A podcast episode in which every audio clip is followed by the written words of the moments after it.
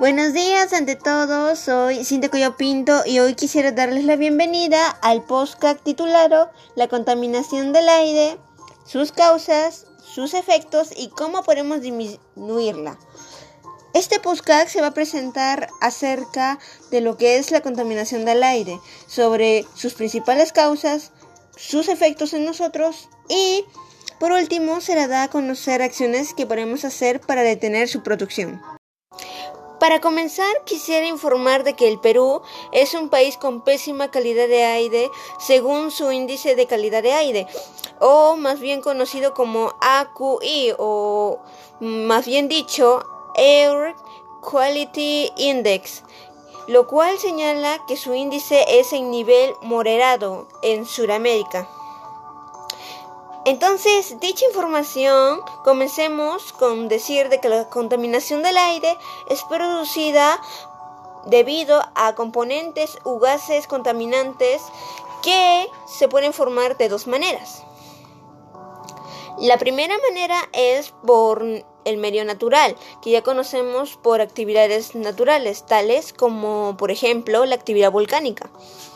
También hay otra manera, que es la manera por la acción humana, la cual esta es por las acciones y actividades que nosotros día a día realizamos. Algunas de estas actividades son la pesca. La pesca contamina debido a los residuos sólidos que da, y esta también contamina a las aguas, a los ecosistemas. Algunos de esos residuos son el petróleo. El transporte.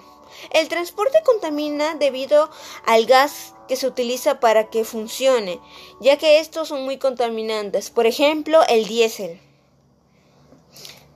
La acumulación de residuos sólidos.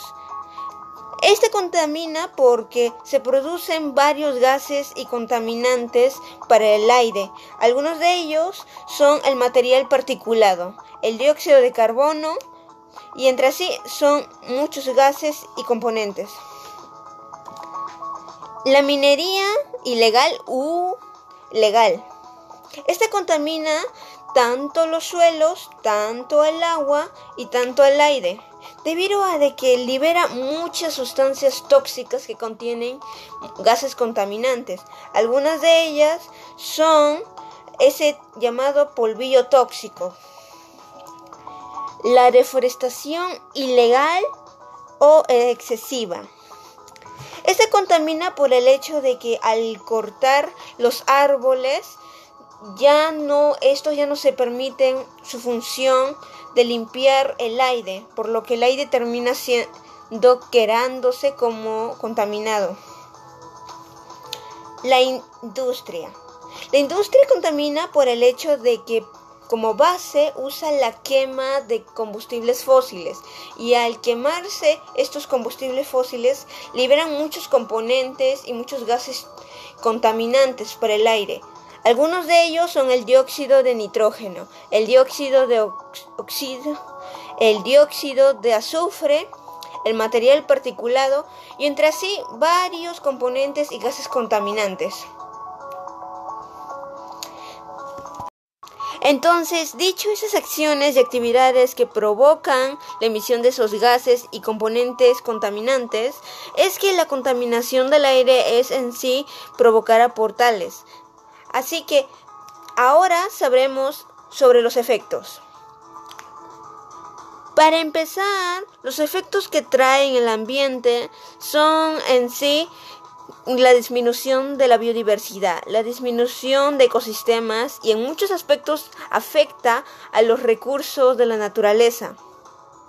Si hablamos de la salud, es que nos hace vulnerables ante cualquier provocación de enfermedad, y no solo a nosotros, sino también a todos los seres vivos, ya que datos que muestra la OMS en el año 2016, alrededor de 3.8 millones de personas murieron debido a la contaminación del aire, lo cual un 20% es a causa de enfermedad pulmonar obstructiva crónica y de lo cual también un 8% fue a causa del cáncer a pulmón. y de lo cual también un 27% fue a causa de la neumonía, según sus estadísticas. Y es que la contaminación del aire afecta más a nuestro sistema respiratorio de todos los seres vivos. Pero además de eso, trae consigo otras consecuencias como daños a nuestro bienestar, tanto mental, tanto físico y emocional. Y trae igual consigo otros fenómenos naturales,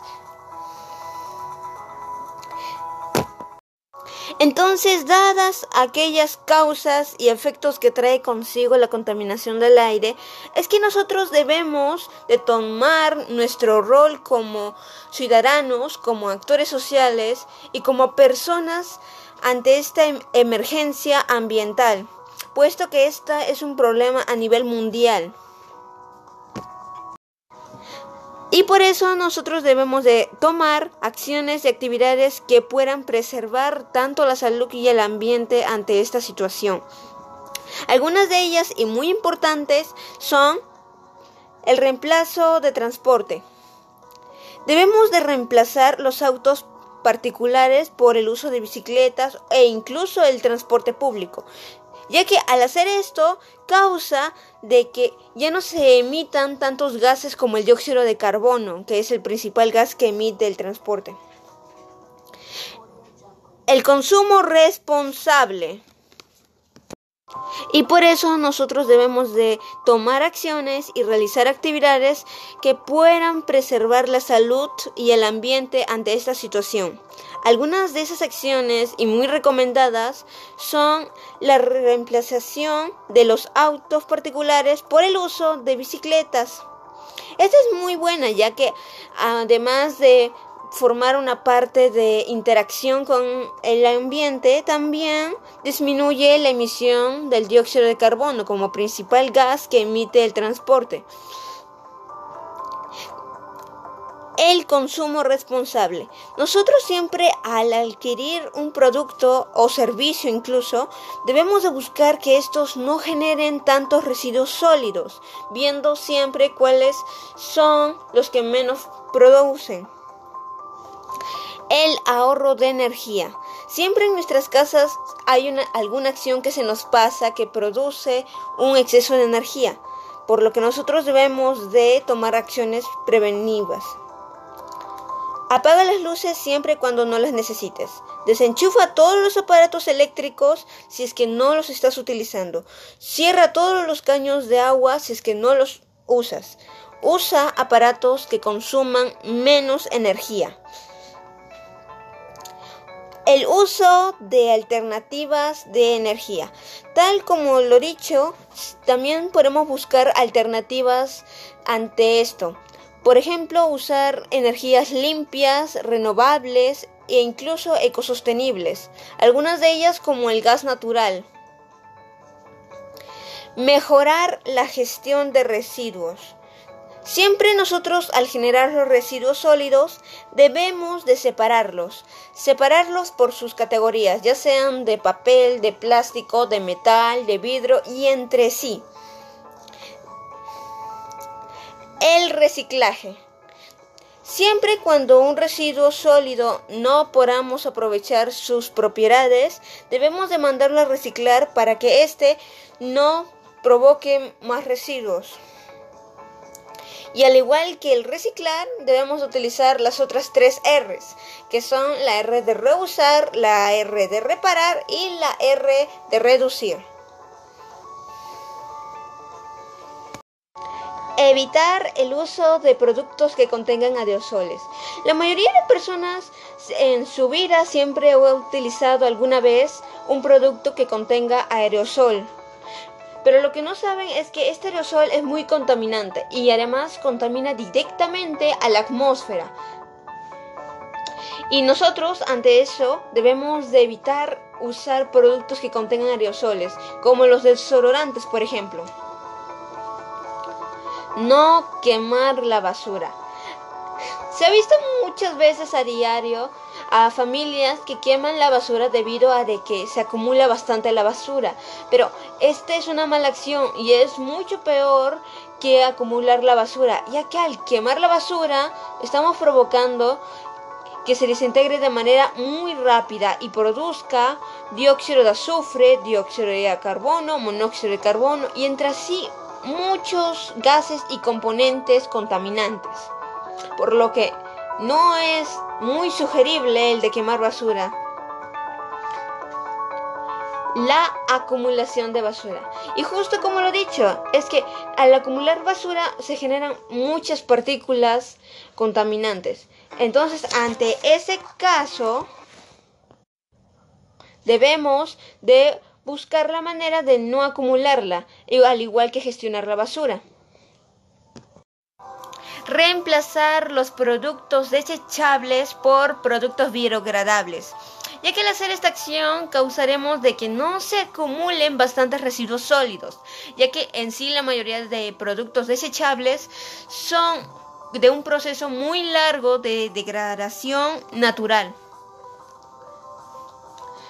Evitemos el uso de pesticidas en plantas, ya que al hacer eso estamos produciendo de que las plantas dejen de funcionar en su proceso de fotosíntesis y así ya no puedan limpiar el aire.